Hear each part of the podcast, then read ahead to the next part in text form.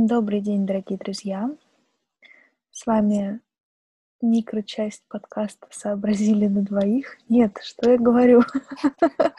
«Сообразили на двоих» сегодня в полном составе. Вот книжный созвон — это логично. Ну, собственно, матери-основательницы на месте, так что все в порядке. И мы сегодня будем говорить на такую пространную, наверное, но классную тему — мы гуляли с Катей недавно и сошлись на том, что, может быть, не сошлись, может быть, я сейчас вру, нагло Катя вам потом скажет, но что осень — это очень классное время года и, может быть, для кого-то вдохновляющее, но одновременно с этим осень как-то частенько заставляет людей хандрить.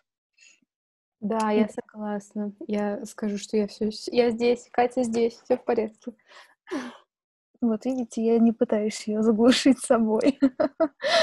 Вот, и мы хотели э, как-то поговорить о том, что нас вдохновляет, может быть, как мы расслабляемся, справляемся с хандрой, и как вообще живем в этом тяжелом осеннем времени года.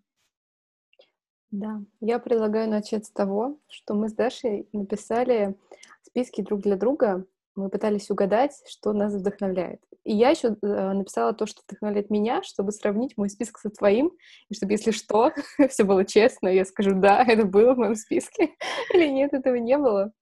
Окей. Вот. Ну что? Тогда кто... хочешь, я начну? Ну, давай. Потому что все, кто меня знают, знают, что я делаю все на коленке, и поэтому список вдохновляющих Катю вещей я писала после того момента, как я написала Кате «Я готова». А, так что, ну, это не потому, что я не люблю Катю, а просто потому, что я по жизни так делаю. Вот поэтому Слушай... я ждала тебя три минуты. Черт. Слушай, ну у меня три пункта, ой, пять. Но, но мне кажется, я не, не должна промахнуться, по крайней мере, ни с одним из них. Так, ну давай. А, но мне сложно как-то их проранжировать по степени значимости, но потому что там все значимо. И шестой пункт у меня бонусный. Хорошо. Так, слушай, ну первым пунктом я написала модница и хотела написать модница-сковородница, как говорит одна моя знакомая, но решила этого, не знаю. Подумала, ладно, ладно, чтобы не быть вредной подружкой. А вот, потому что мне кажется, что тебя очень вдохновляет процесс, когда я зависаю на экране компьютера. Все нормально. И когда, и когда ты покупаешь всякие прикольные штуки, потому что вы-то не знаете, а я знаю, как Катя покупала свадебное платье, как она мерила свои босоножки к свадебному платью, как она прохаживалась в них по дому. Вот, поэтому мне кажется, что процесс, может быть, покупки, даже не то, что процесс покупки, а, наверное, больше процесс именно вот этого наряжания и демонстрации классных нарядов, мне кажется, он может тебя вдохновлять. Я вот об этом не подумала, но я согласна, только мне как раз кажется, что меня заряжает момент того, когда я решаю, что мне нужно, когда у меня идет какой-то вот творческий момент того, что я решаю, что, ой, я хочу одеваться так-то, так-то, так-то, мне для этого нужны следующие элементы, и вот такой момент. Ну, и еще мне, конечно, нравится, когда уже там получилось все красиво, э, муж меня красиво сфотографировал, и, значит, есть чем поделиться, это тоже такой приятный момент. Так что засчитываем тебе. Отлично. Следующий пункт, он а, смешной, потому что я в этой теме плохо разбираюсь. И он звучит как хороший кофе, запятая, воронка. Ну да, ты права. Я люблю ходить в разные кофейни и брать себе всякие разные э, разные воронки. И что Даша имеет в виду? Что есть такой метод заваривания кофе, называется V60. Это такая э, воронка, которая ставится на чашку, и через бумажный фильтр там, в общем, проливается кофе, и он таким э, способом заваривается. Это не из кофемашины, а вот таким вот ручным способом заваренный кофе, что позволяет, если зерно хорошее, как-то раскрыть его вкус. Поэтому вот интересно ходить в разных местах, пробовать и пытаться, значит, найти какие-нибудь э, дескрипторы. Вот, да, ну, это прикольно.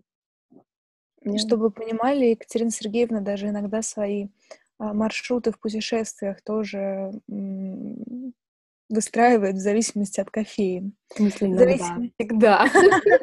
Ну, это теперь, понимаешь, я-то помню времена, когда ты так еще не делала, поэтому иногда.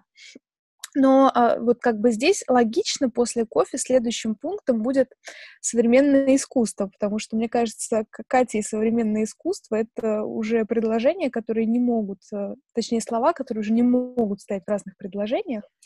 И сюда, э, как бы, ну, я не могу просто перечислять все, потому что тогда мне придется потратить все свои запятые на перечисление пунктиков про современное искусство, но сюда входит, не знаю, и посещение выставок, и всякие лекции, и вот это вот все, короче, тоже покрытое для меня немножечко таким мраком. Ну да, Катя современное искус- искусство созданы друг для друга, поэтому в целом, конечно, это вдохновляет. У меня есть похожий пункт, который я для себя написала, что, типа, что меня вдохновляет, и звучит как ходить на выставки одной.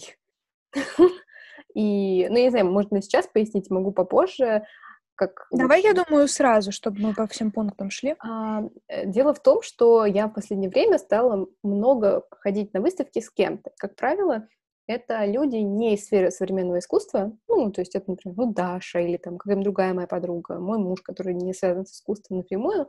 И каждый раз в такой ситуации я а, довольно сильно ориентируюсь на второго человека, в том смысле, что я всегда переживаю, нравится ему или не нравится.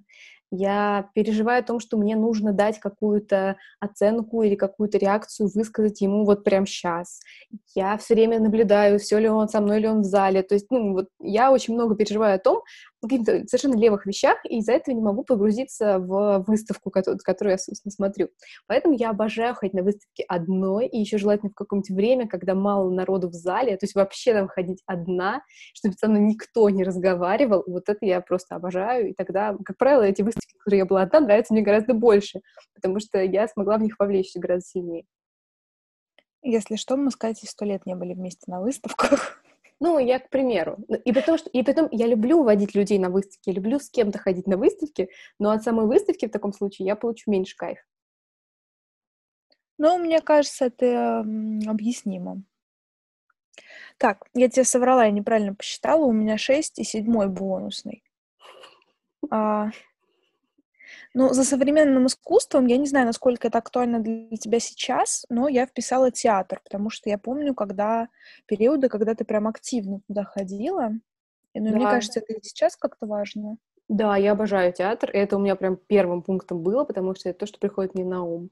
Меня походы в театр, современный театр, а, очень сильно заряжают, и раньше для меня это был некий способ как-то сильно расширить свой эмо- эмоциональный диапазон. То есть я настолько не увлекаюсь, там, например, когда смотрю кино, а театр был всегда для меня каким-то таким сильным эмоциональным потрясением в хорошем смысле.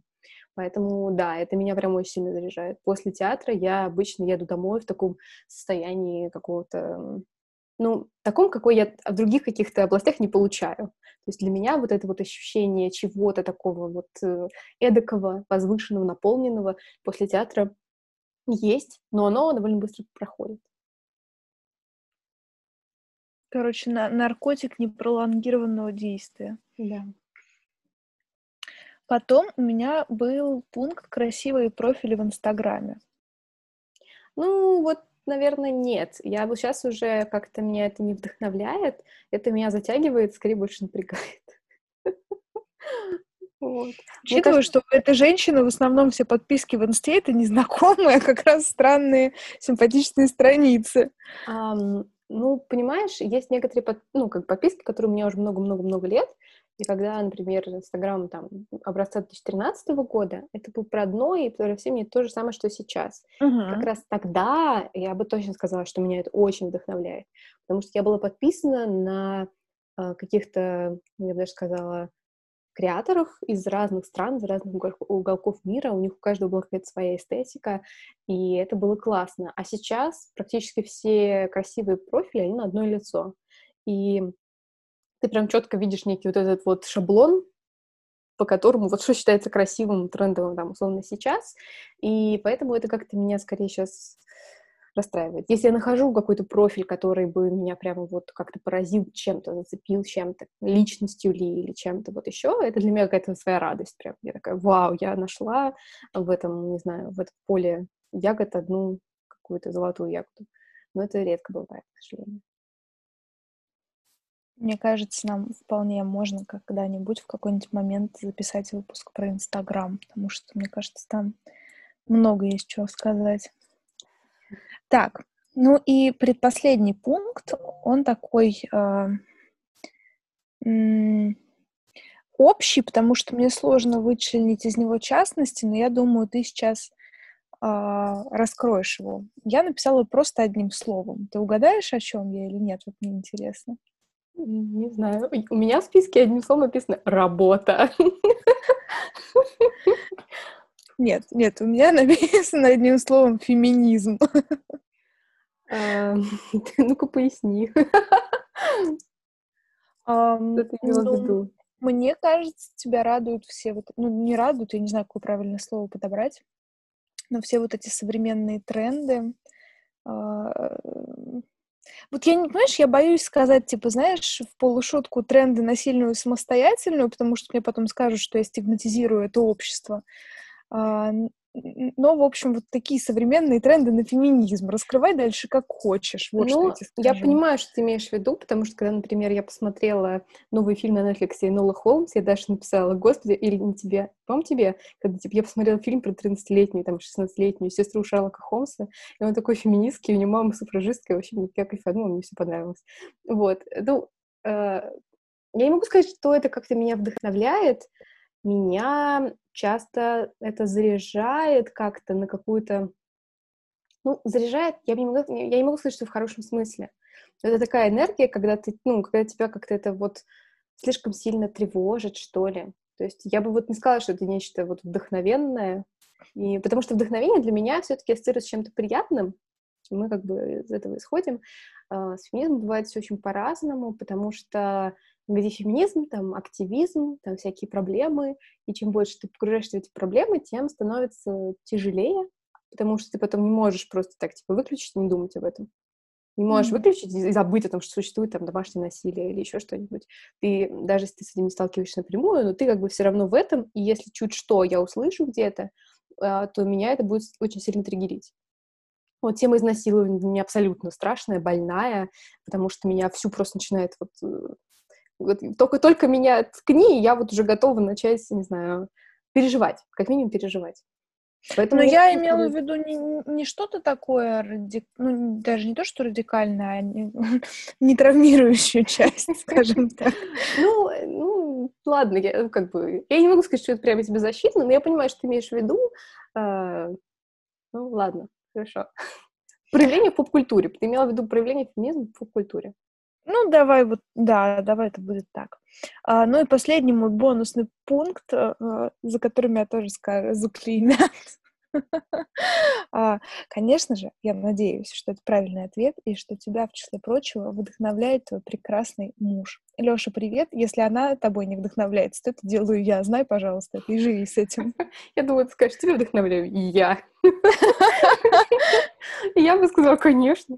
Нет, конечно, он меня вдохновляет. Э, и вот, но опять же, он меня вдохновляет в очень таком утилитарном смысле.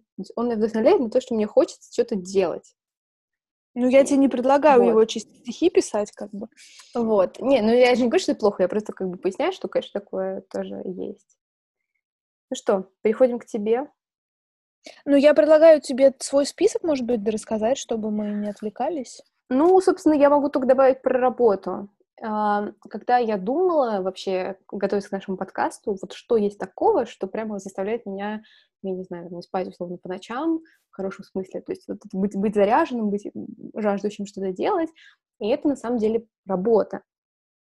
А, при том, что понятно, что в каждой работе есть какие-то части, которые нас удручают, вот ощущение, даже, наверное, не просто работа, а вот, вот работа типа, над своими проектами, над чем-то своим, ну, как, например, над подкастом или там э, вовлеченный в какую-то интересную работу у себя на работе. Вот это меня очень сильно заряжает, потому что я могу находиться в таком состоянии вялой омепки, но если я вдруг узнаю, что у нас будет что-то в моей жизни, вот сейчас начнется что-то интересное, связанное с какой-то деятельностью, я очень сильно мобилизируюсь.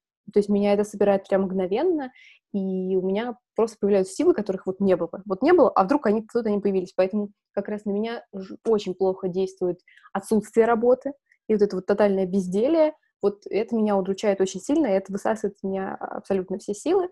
Когда есть работа, когда чем ее больше, тем мне лучше. Ну, понятно, что до определенного момента, ну, когда это что-то вот это вот интересное, какая-то движуха, то это очень классно. А из последнего меня взяли на этой неделе на монтаж выставки, которая скоро будет в Пушкинском. И вот ближайшую эту следующую неделю я занимаюсь на монтаже. И я Катя, Катя, Катя, здесь, здесь должна быть интеграция с Пушкинским, понимаешь? Не, Пушкинский не платит за то, что его, значит, вспоминают подкаст.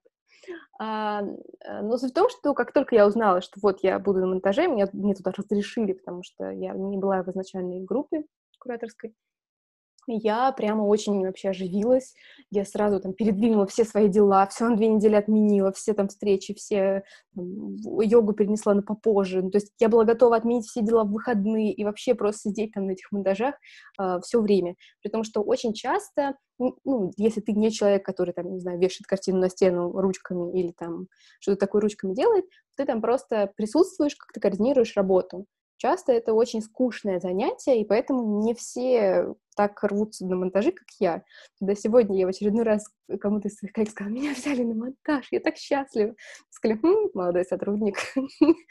вот.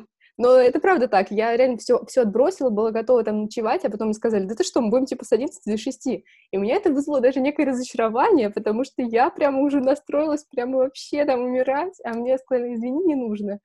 Вот. И, ну, в этом смысле прям работа меня супер заряжает. Ну, если это то, что мне нравится при этом. Ну, я козерог, как говорится, тут как бы только дай повод. Слушай, это правда. У меня для тебя есть четыре коротких пункта. Давай, а, а есть длинные? Не, ну понимаешь, вот у меня ты так не сказала, мне сразу пришлось все прямо разворачивать, а я долго думала, что вообще может вдохновлять тебя и заряжать. Я поняла, что в первую очередь путешествие. Вот мне кажется, что ты человек, который путешествиями в хорошем смысле как-то изменной обстановкой как-то горит. У меня есть этот пункт, да. Но про себя отметить, что у меня, на самом деле, он тоже может быть. То есть мне кажется, что путешествие — это вещь, которая заряжает очень многих людей, и как бы это понятно почему, потому что это действительно дает тебе очень много разного э, впечатления в какой-то сжатый, концентрированный срок.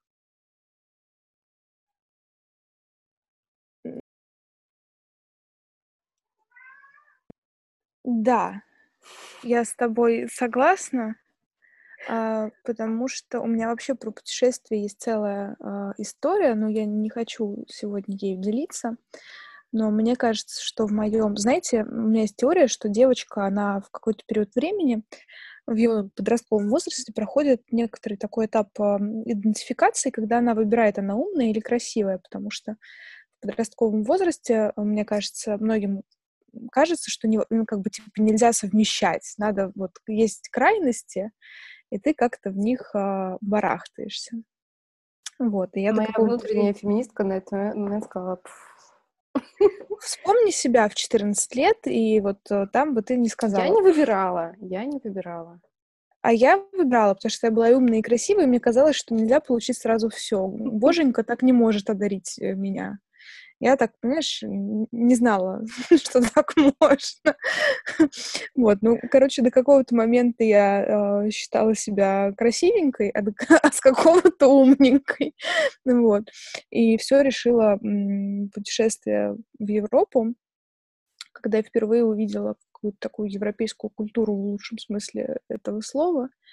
Uh, и я настолько впечатлилась от этого процесса, что я решила, что буду-ка я умненькой до конца. Ну вот. И, и красивенькой тоже, естественно. Да, и более того, я в какой-то момент э, хотела стать стюардессой. Так что я ужасно люблю действительно всю вот эту атмосферу путешествий, новых мест и аэропортов. Я ужасно люблю аэропорты. Хотя я в путешествиях не такой ходок, как Катя, например. Я предпочитаю жалеть свои ноги. А, но это не мешает прочувствовать атмосферу места. Да, мы в нашу с Лёшей последнюю поездку в Рим, мы вообще ни разу не воспользовались общественным транспортом. Мы все ходили ножками. И после этого у меня разболелась спина. И это все усложнило. А я в свою последнюю поездку в Питер ни разу не спустилась в общественный транспорт. Наверное, один раз, ладно. Остальное время это было время такси. Ну, кстати, в этот раз в Питере мы тоже все время перемещались на такси. Так что я Мы стареем. Да-да. А еще тебя по-любому э, вдохновляют книги. У меня написано книжечки. Вот. Ну-ка, расскажи про это. Блин, мне они просто очень нравятся.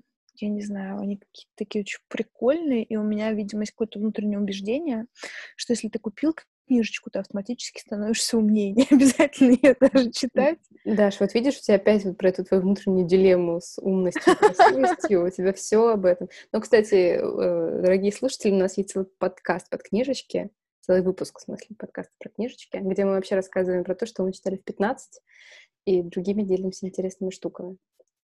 Да, нет, ну я же сказала, я определилась. Господь все-таки был щедр в моем случае, отсыпал мне и того, и другого. Все в порядке, не волнуйтесь. Хорошо. Да. Ну, книжечки, э, у меня есть свежая история про книжечки. Дело в том, что книги одной писательницы, которая мне понравилась, э, вышли, начали выходить из продажи. И мне экстренно понадобилось скупить все, что было у меня у нее не скуплено.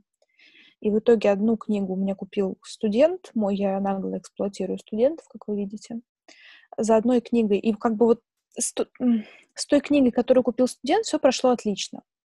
С другой книгой мы ездили с Катей. В этот день я в первый раз забыла карточку в ресторане. Сегодня я ходила за другой книжкой этого автора в магазин, и уже в магазине забыла карточку. Слушай, можно делать все-таки в авторе. Вот ты знаешь, я начинаю подозревать, что, возможно, да. А, или это моя память как-то шутит со мной злые, злые шутки. А поведай миру, что это за автор, и, и вообще, может быть, все тоже кинутся искать последние книжки. О, слушай, она очень классная. Это Антония Байет, лауреат Букера, и у нее самая известная книга «Обладать». Она такая достаточно тяжеловесная, но если вы ничего не имеете против тяжеловесных английских романов, то, я думаю, пробовать э, однозначно стоит. Чудесно. И следующий пункт тебя вдохновляющий — это по-любому умные, открытые, жаждущие знаний студенты. Ой, ну не знаю, не знаю. Вчера мои любимые умные, жаждущие знаний студенты пришли без домашки, я на них обиделась. Так что они меня в ближайшее время до, до новой домашки они меня не вдохновляют. Но это правда, я люблю работать со студентами, потому что они очень классные. Но у меня про это есть немножечко другой пункт, я про него попозже скажу. Хорошо. Но еще я вот так долго подумала и решила, что, наверное, у тебя есть какая-то вот э, страсть, любовь к музыкальным концертам. Пускай ты ходишь на них редко, но мне кажется, что в твоем случае это всегда супер, э, как сказать, заряжает. Слушай, ну этого нет в моем списке, но я действительно э, люблю кайфовать на музыкальных концертах, если уж я туда все-таки пришла. Я что, зря заплатила те деньги? Мне, пожалуйста, на все. Вот, но да, я люблю концерты, мне действительно нравится эта атмосфера, но мне не, не с кем на них ходить. А в последнее время и не на что еще ходить, учитывая ситуацию. Так что да, на ближайший, кон- когда у зверей будет ближайший концерт, пригласите меня, пожалуйста, кто-нибудь, и пойдемте танцевать. Отлично. Ну, мои четыре пункта иссякли, так что теперь да? Э, раскрывай карты, как все на самом деле. А, ты сказала про студентов. У меня есть пункт «люди», и вообще он в большинстве своем относится к моему ближайшему окружению, потому что у меня совершенно потрясающие подруги, я не устаю про это вообще потому что каждая из них, вот знаете, как в сериале, типа, четыре подружки, и они все будут классные, но все очень разные. Вот а, у меня такая история с моими подругами, потому что мне кажется, они все очень классные, но супер разные при этом. А, и каждая чертовски хороша в чем твоем, и хочется этому и как-то вот как-то, короче, хочется вбирать в себя вот эту вот крутость какую-то. Поэтому я очень вдохновляюсь э, людьми рядом. И меня в этом смысле очень э, вдохновляют профессорские тусовки, на которых я практически выпадаю. Что когда ты общаешься со всякими именитыми чуваками, и встречаешься с ними в разных уголках мира, то, конечно, мне кажется, это меня это прям очень догревает внутренне. Это, наверное, как, как у тебя это с работой работает. У меня так это работает со всякими вот этими крутыми профессорами. Еще у меня есть пункт учеба. Я ужасно люблю учиться. Я ужасно люблю вести конспектики. И, наверное, это от того, что в последнее время я в основном учу, а мне хочется вот самой побыть в роли студента, потому что а, моя профессия все-таки подразумевает какое-то постоянное развитие в ней, и мне это ужасно нравится. Я у меня буквально вот, когда вы слушаете этот подкаст, я в это время сижу и учусь. Вот, и я прям жду с нетерпением этой учебы. И еще у меня есть два дурацких пункта. А, первый дурацкий пункт — это платье. Ну, потому что ну, я прям не люблю, не могу, когда я вижу очень классное платьишко, мне прям кажется, что моя жизнь в одночасье изменится, когда я его на себя надену. Вот прям вот сразу. А, и как-то, в общем, прям начинаю кайфовать от этого дико. И бывает так, что я какое-нибудь платье могу хотеть несколько лет, и когда ты его получаешь, и ты уже такой какой-то. Вот, например, платье с моего дня рождения, я очень давно его хотела. Вот, и прям получив его, я себя чувствовала, не знаю, принцесса Диана, наверное, не лучший пример в этом случае. Ну, в общем, Какой случился? Не знаю, давайте я скажу королева ранее. Она мне очень нравится, потому что я себя чувствовала королевой ранее в этот момент. А, и последний пункт, самый дурацкий, это поездки в такси. Я обожаю ездить в такси, потому что меня никто не трогает. И почему-то я очень в этот момент реально ловлю какое-то вдохновение, и если мне нужно написать какой-то текст, то лучше всего я его напишу в такси. Я прям это за собой знаю, и не отказываю себе в этом удовольствии, если как бы ситуация позволяет. Блин, ты Или сказала... если... Угу.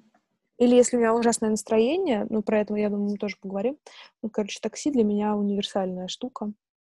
Вот ты сказала, я тоже вспомнила, что я как-то об этом не подумала сразу, но для меня точно, вот если у меня какой-то прям наплыв вдохновения, концентрации очень часто приходит в такси, ну, на самом деле не обязательно в такси, это может быть даже в какой-нибудь маршрутке или в автобусе, ну, то есть э, в наземном транспорте, когда ты сидишь, такой что-то в окно залип, музыка играет в наушниках, и вот вдруг пошло.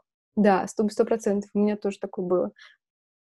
Ну, я, кстати, метро люблю, но метро с метро у меня какая-то другая история. В нем я просто люблю вот именно залипать ни во что. Или там слушать аудиокнижку, например. Это уже другая история. Да. Ну, слушай, слушай мы как-то определились, что у нас с тобой э, осенний хандры-то не особо бывает, потому что мы обе осень любим. Но mm-hmm. при этом хандрат может быть совершенно, неважно, осенняя, зимняя и привязанная к времени года, она так или иначе со всеми случается. И, например, я за собой замечала, более того, я была уверена, что это так работает, там, несколько лет назад, что у меня прям четко моя хандра э, имеет э, примерно там 30-дневный э, э, как бы период смены, и поэтому, например, типа сентябрь для меня супер классный месяц, октябрь супер провальный, ноябрь опять супер классный, декабрь супер тяжелый, и вот так дальше. Потом, конечно, все эти, эти все границы начали смываться и размываться, теперь это не обязательно работает по 30 дней, но э, я за собой это очень часто замечаю, что у меня есть вот эти вот определенные циклы, когда ты э, такой как на волне, и, соответственно, как с этой волны слетаешь. Э, вплоть до того, что еще недавно вот прям хоть вот прям можно было вообще гадалки не ходить. Если я проснулась супер классным настроением, и день меня удался, вечером я буду рыдать. И наоборот, если мне как бы было что-то, ну, как бы ок, но, в принципе, ничего особенного с утра, то вечером у меня будет отлично. Вот. У тебя есть что-нибудь такое? А, слушай, нет. Вот у меня нет какой-то сезонности. Ну, по крайней мере, я ее не замечаю. Единственное, я знаю, что меня начинает штормить а, за пару дней до полнолуния. А, ну, как бы... штормить — это не про хандру, это про ну, то, что, не знаю, все из рук валится, все бесит, и вот это вот все. У меня хандра, она какая-то в основном суточная, не знаю, например, если похандрить, то в основном вечером, потому что с утра ты так страдаешь от того, что ты проснулся, и тебе надо что-то делать, что как-то не до хандры особо. А вот вечером, когда все дела уже сделаны, а, на какое-то приятное времяпрепровождение у тебя нет сил, и вот тут похандрить, конечно, потенциально можно. Что ты вкладываешь вообще в хандру? Это тебе грустно или что? Потому что хандра, мне кажется, само по себе это слово, которое ничего не означает, потому что каждый может наделить каким-то своим смыслом. Ну, для меня это какое-то такое, знаешь, вот полежать картошечкой в уголочке, это вот про хандру. Mm-hmm. Потому что для меня это про усталость. И в целом, ну, я думаю, кажется, это что, свяж... да, связано. это очень связанные вещи. А, и я вот про себя знаю, что на самом деле у меня есть два, э, э, как бы, два единственных супердействующих средства от усталости. При том, что это люди и отсутствие людей. Поэтому очень важно определить, что именно тебе нужно применять в данном случае. Потому что, когда общения слишком много вокруг, тебе действительно нужно полежать одному дома картошечкой сериалом, или, я не знаю, ходить одному, как-то вот, э, как-то ограничить общение на какое-то время, но в то же время, если ты один и без общения долгое время, то тогда тебе может быть очень грустно и очень плохо. И причем я по себе замечаю, что если очень грустно и очень плохо от одиночества, почему-то еще очень сложно написать кому-то, сказать, пошли, типа, гулять, пошли пить кофе позвонить, mm-hmm. поговорить с кем-то. То есть переступить вот этот барьер того, что как бы вот сделать какое-то действие на пути к общению, тоже сложно. И поэтому для меня вот эти вот периоды одиночества иногда затягиваются из-за этого. Потому что я вроде уже поняла, а может быть, я еще не поняла, что страдаю именно от одиночества, но чтобы как бы это все исправить, ты ждешь. И часто напрасно. Непонятно чего, чего ты ждешь. Что тебе кто-то позвонит, скажешь, я тебя давно не видела, я по тебе соскучилась. Ну, не факт, что этого стоит ждать вообще. Но тем не менее. Для меня просто хандра — это не такое страшное состояние, как стресс, потому что я знаю, что хандра пройдет. И типа вот просто, ну, у меня хандра редко растягивается на какой-то а, длительный промежуток времени. И я себе спокойно даю время похандрить. Я себе, в принципе, не отказываю во времени для проявления чувств. И если мне хочется позлиться, я позлюсь. Если мне хочется полежать картошечкой, я при первом же удобном случае это сделаю. И вот хандра у меня, она быстро достаточно отходит. Ну, я не знаю, ну, иногда там, не знаю, ПМСные пару дней, ладно, как бы я не беру в расчет. Но в целом это для меня не такая большая проблема. А вот стресс, и как раз он для меня, ты знаешь, несмотря на то, что я очень люблю начало учебного года и сентябрь, я ужасно люблю осень в целом, но вот как-то в этом году особенно у меня осень выдалась стрессовая, и я прям начала активно искать что-то, что меня может вытаскивать из этого стресса. И мне на самом деле кажется, что в периоды хандры Короче, у меня такой универсальный список для меня лично, который может сработать вот э, и в том, и в другом случае. Хм, я бы задумалась, потому что я не привыкла рассуждать в категории стресса вообще. То есть э, для меня это какая-то, не то что несуществующая, так неправильно сказать, но это какая-то не, э, неочевидная вещь я не всегда могу понять, что это стресс, и чаще всего я даже и не рассматриваю что-то, что происходит, как стресс, я рассматриваю как именно типа, переизбыток чего-то, недостаток чего-то, а, потому что мне повезло, у меня а, практически не стрессовая работа сейчас, и не стрессовый коллектив. То есть я понимаю случаи, когда у тебя, например, какой-то очень тактичный, ой, токсичный, токсичный а, или тяжелый, тяжелая атмосфера в коллективе, это на тебя давит, и ты там переживаешь по, по поводу какой-то коммуникации с коллегами. Тут я могу понять, и это я могу назвать стрессом. Но когда этого нет, то э, остальные моменты вот так очень тяжело мне распознать в категории стресса. Потому что что такое стресс? Вот как понять, что это такое? Мы, кстати, вот читали в самом начале наших чтений в апреле книжку «Выгорание», которая про стресс, про способы борьбы с ним, ну, по крайней мере, первая ее часть. И, блин, я ее уже опять забыла. Я ее уже два раза читала, я ее опять забыла, потому что для меня э, стресс — это не какая-то насущная проблема. Потому что я понимаю, что это тоже вопрос восприятия лично моего. Я могла те а же мне самые кажется, вещи да, просто вот воспринимать просто иначе. да-да-да, мне вот как раз кажется, что просто стресс это для каждого разная какая-то единица чего-то, потому что я, например, в целом считаю себя очень стрессоустойчивым человеком, и, ну, для меня вот сейчас под стрессом я подразумеваю, там, например, высокий объем работы. А, Я очень люблю свою работу, но в какой-то момент, знаете, теряется баланс как бы обязанностей, которые тебе нравятся, и обязанностей, которые ты обязан выполнять. Вот. И когда второе а, перевешивает, а, и в какой-то еще, знаете, такой не очень... Когда это, например, сваливается из ниоткуда э, какая-то задача, да, и ты не очень понимаешь, что с ней сдел- делать, вот это чувство неопределенности, оно, конечно, немножечко подпаливает э, фитиль, и начинаешь подгорать. Поэтому я понимаю, что у меня это временная история, и для меня она вот про это. Ну да. И при этом после этого тебе а, ты не можешь просто типа вдохновиться, чтобы пойти дальше. Ты должен именно отдохнуть и восстановиться.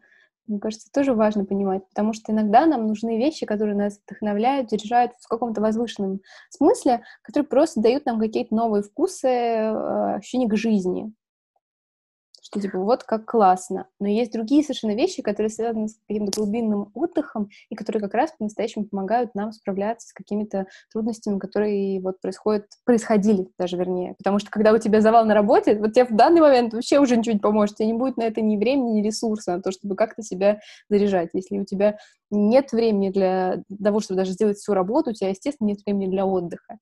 И поэтому тут просто нужно смириться с тем, что этот период сейчас есть, и он когда-нибудь пройдет, потому что иначе, ну, я, правда, не вижу, как, каким способом можно как-то себе помочь. Слушай, ну для меня здесь ам, такой немножко директивный, что ли, момент. А, Я помню времена студенчества, когда, знаешь, типа ты такой весь а, продуктивный, сам из себя 20 часов в сутки, а 4 часа в сутки ты спишь.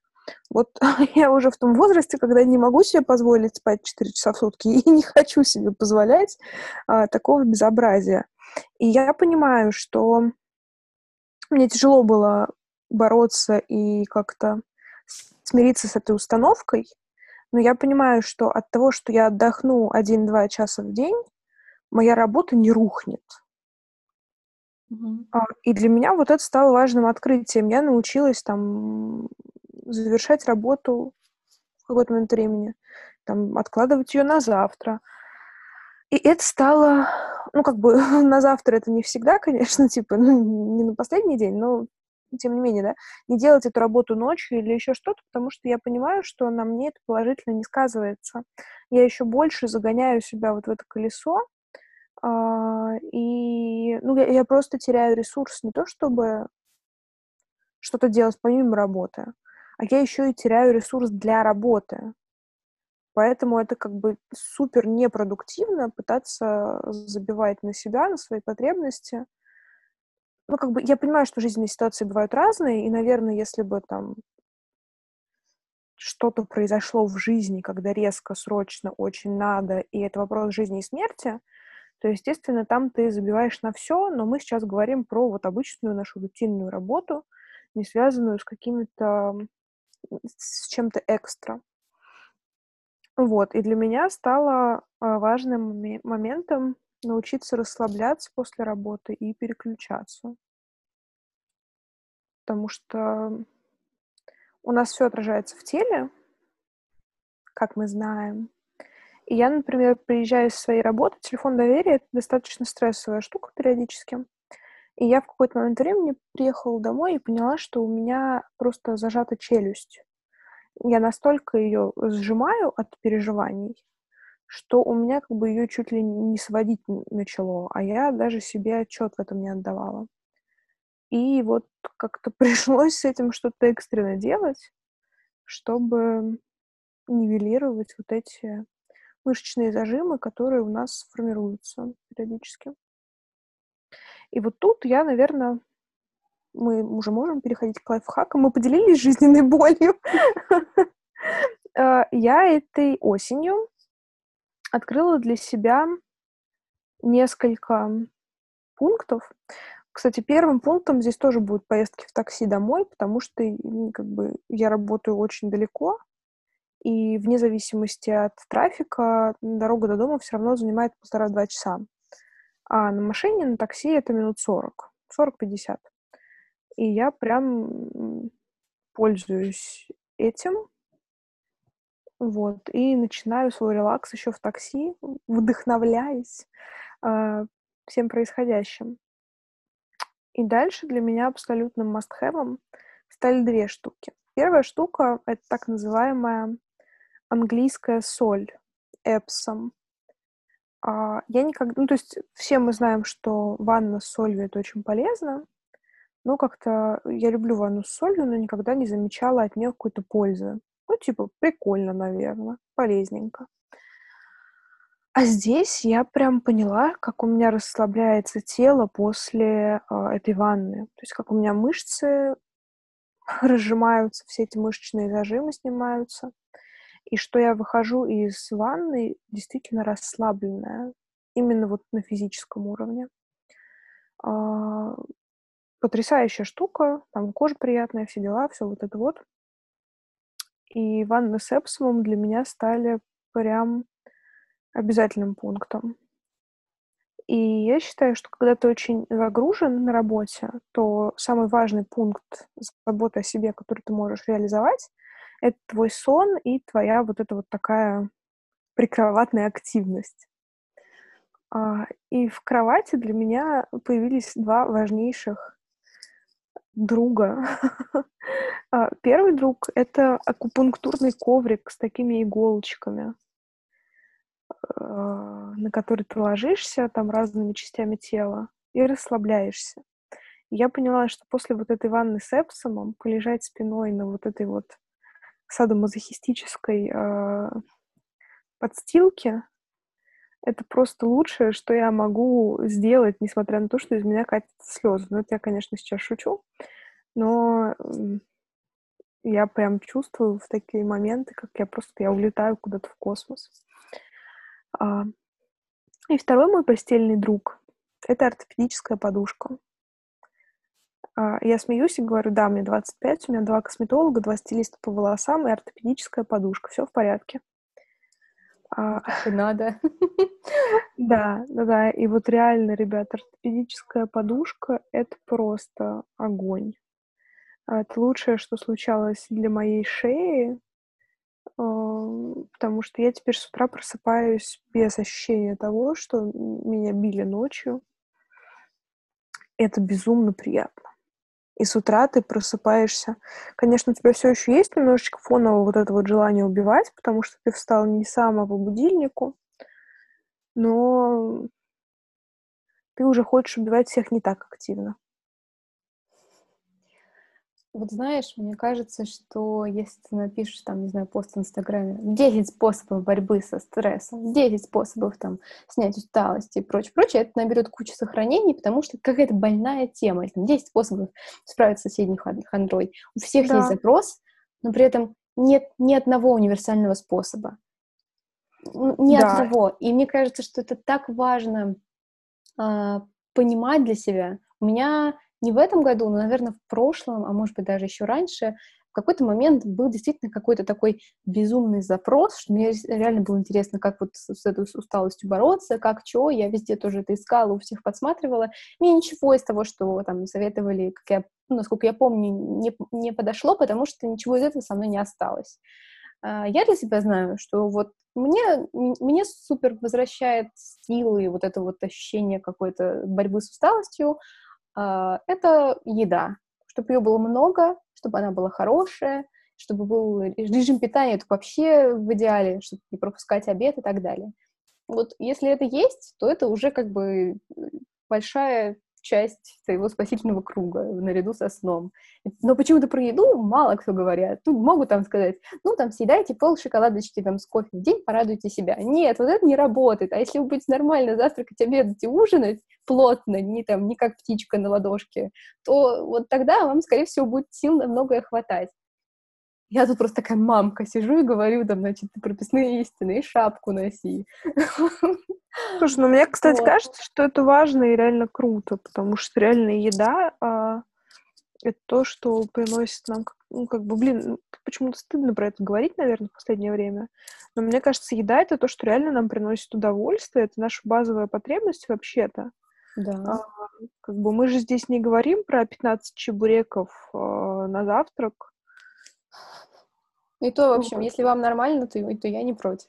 Потому ну, что да, я, например, да. могу съесть пиццу или две пиццы, ну, не такие, не очень большие, за Она вечер, не врет. мне будет нормально, абсолютно, мне будет нормально. Или вот, но, но если вы, например, навернете э, суш и много, и в 11 часов и тут же лежите спать, то на, вам будет неприятно на утро. Вот так не надо делать, это не про заботу. То, что такое у нас тоже она сейчас пальцем, а, там это... Э, ну, я все это говорю про себя, потому что мы вот буквально вот позавчера мы наели суши и легли спать, потому что мы уже понимали, что их не надо есть, но мы же уже их заказали, и пока мы их дождались, была уже глубокая ночь, нам уже вообще ничего не хотелось, мы съели эти суши и легли спать. Вот. А вчера вечером нам тоже хотелось какого-то праздника такого минимального, поэтому мы сказали пиццу, и тоже все как бы было приятно с этой пиццей. А самый кайф — это доедать ее холодную утром с кофе. Вот это я обожаю просто. Да, Я готова заказать пиццу и заранее побольше, чтобы осталось на завтра. Чтобы ты такой с утра, значит, с кофенькой. Ой, это прям кайф. А, мне супер работает то, что я... У меня на работу к 10, а просыпаюсь я рано. И на работу мне ехать недалеко. А, поэтому я где-то встаю до 8 часов, промежуток между 7.30 и 8, но это иногда плюс-минус полчаса туда-обратно двигается все равно, потому что у меня есть два кота, и одна из них начинает меня будить в рандомный период времени. ну и я иногда встаю рано.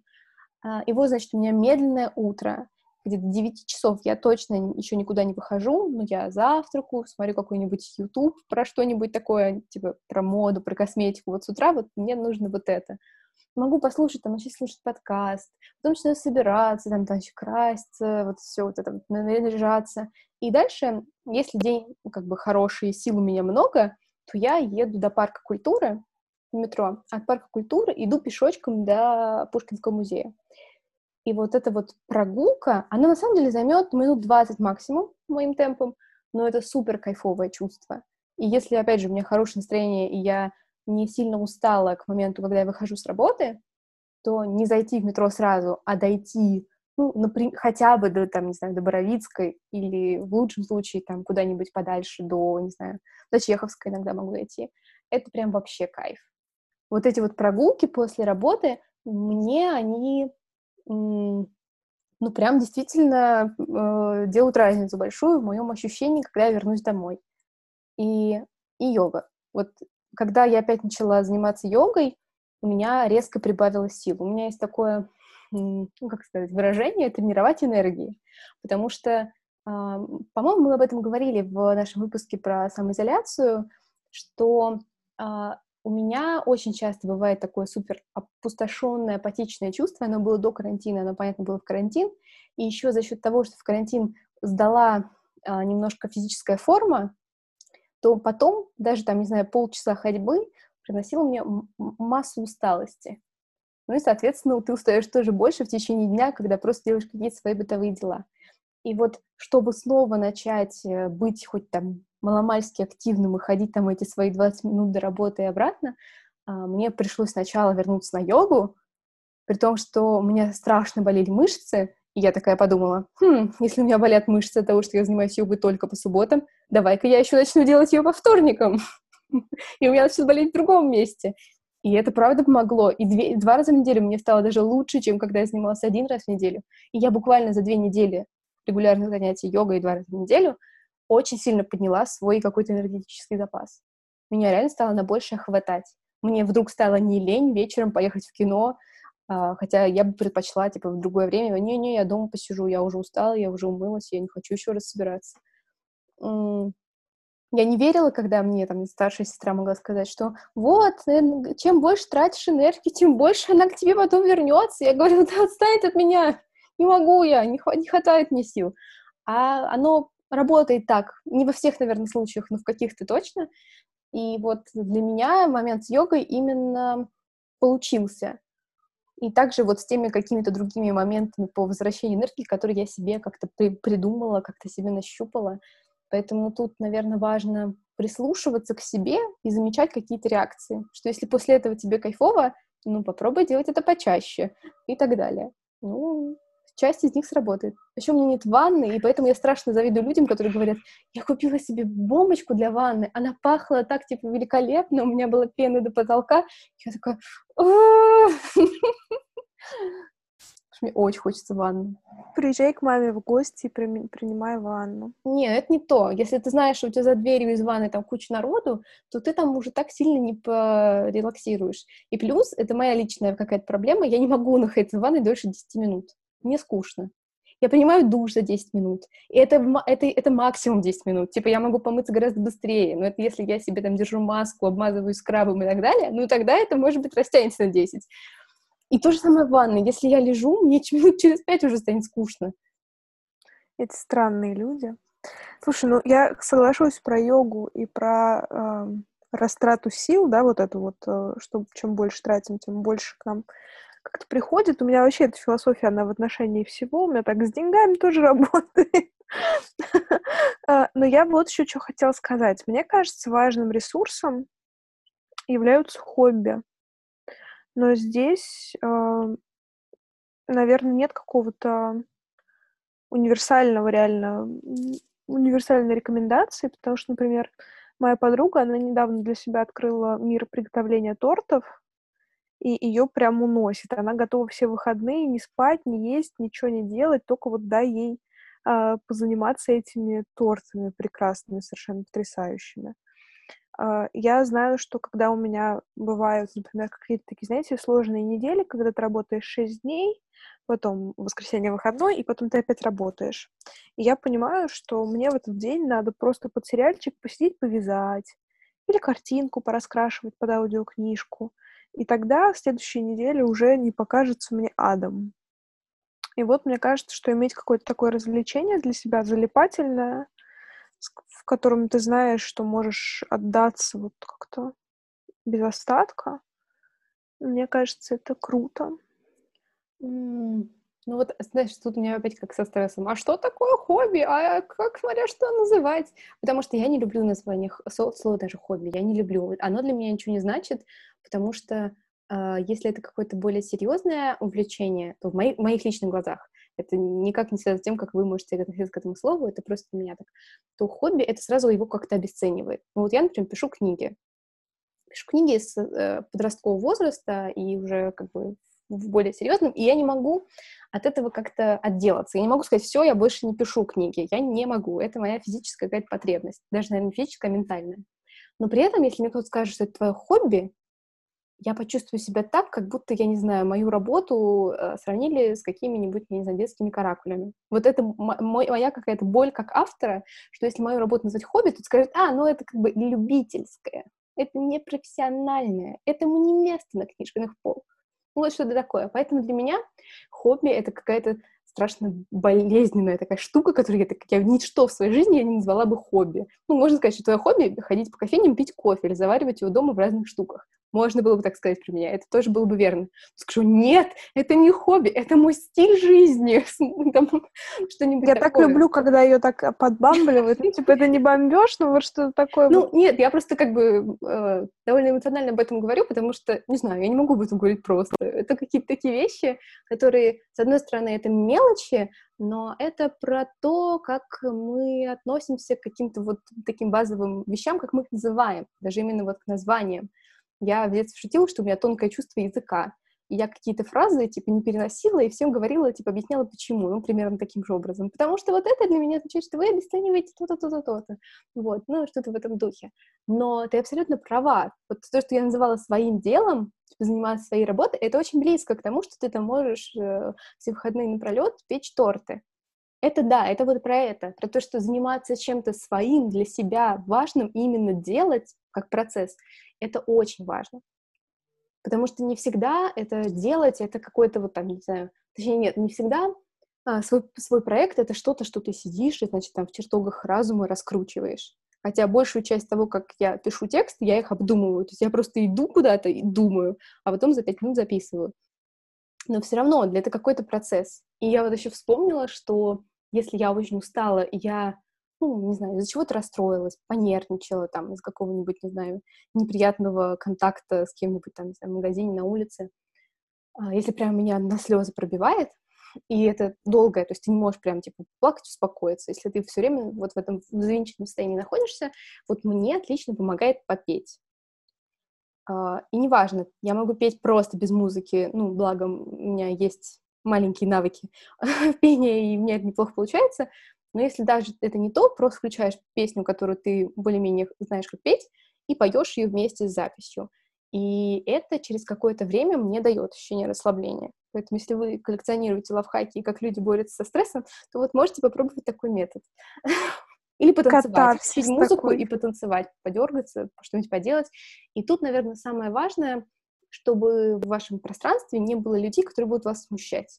Ну, например, если вы живете с кем-то, вы закрылись в комнате и поете, а к вам потом зайдут и скажут, что ты там значит, подвываешь, или что-нибудь такое, что вас обидит, или как-то вам поставит блок, то это, конечно, ну, как бы, так дело не пойдет. И, опять же, надо, надо понимать, что это люди, ну, как бы, повели себя не очень корректно, а, а если даже придут и похвалят вас, вам тоже это может триггерить, как, например, было у меня, пока я жила с родителями, если я начинала петь, мама приходила, ой, ты там красиво поешь, я говорю, это не я, это в записи, потому что я не могла вынести того, что этот момент интимный, такого какого-то расслабления кто-то слышит.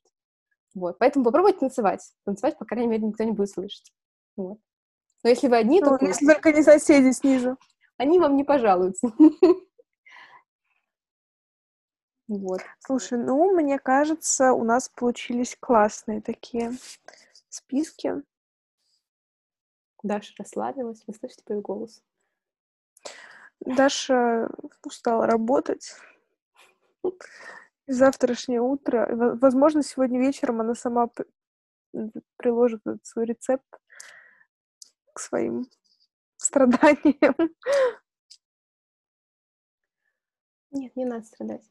Надо что-то делать, танцевать, петь, печь торты. Знаешь, я предлагаю тебе отправиться нам сейчас радоваться жизни самым доступным способом. Пойти поесть. Отлично. Мы и вам того же желаем. Да, мы вам желаем расслабления, приятного аппетита, если что. Да. И благодарим за то, что вы всегда с нами. Да, с вами была Дарья Дмитриевна Ведмицкая, психолог, преподаватель и вообще отличная женщина, которая и умная, и красивая. А, аплодисменты, аплодисменты.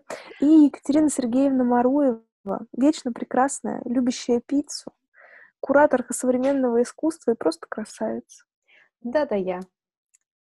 Вот, услышимся с вами через неделю с нашими книжными созвонами, которые, как всегда, богичны. Пока-пока. Пока. -пока. Пока.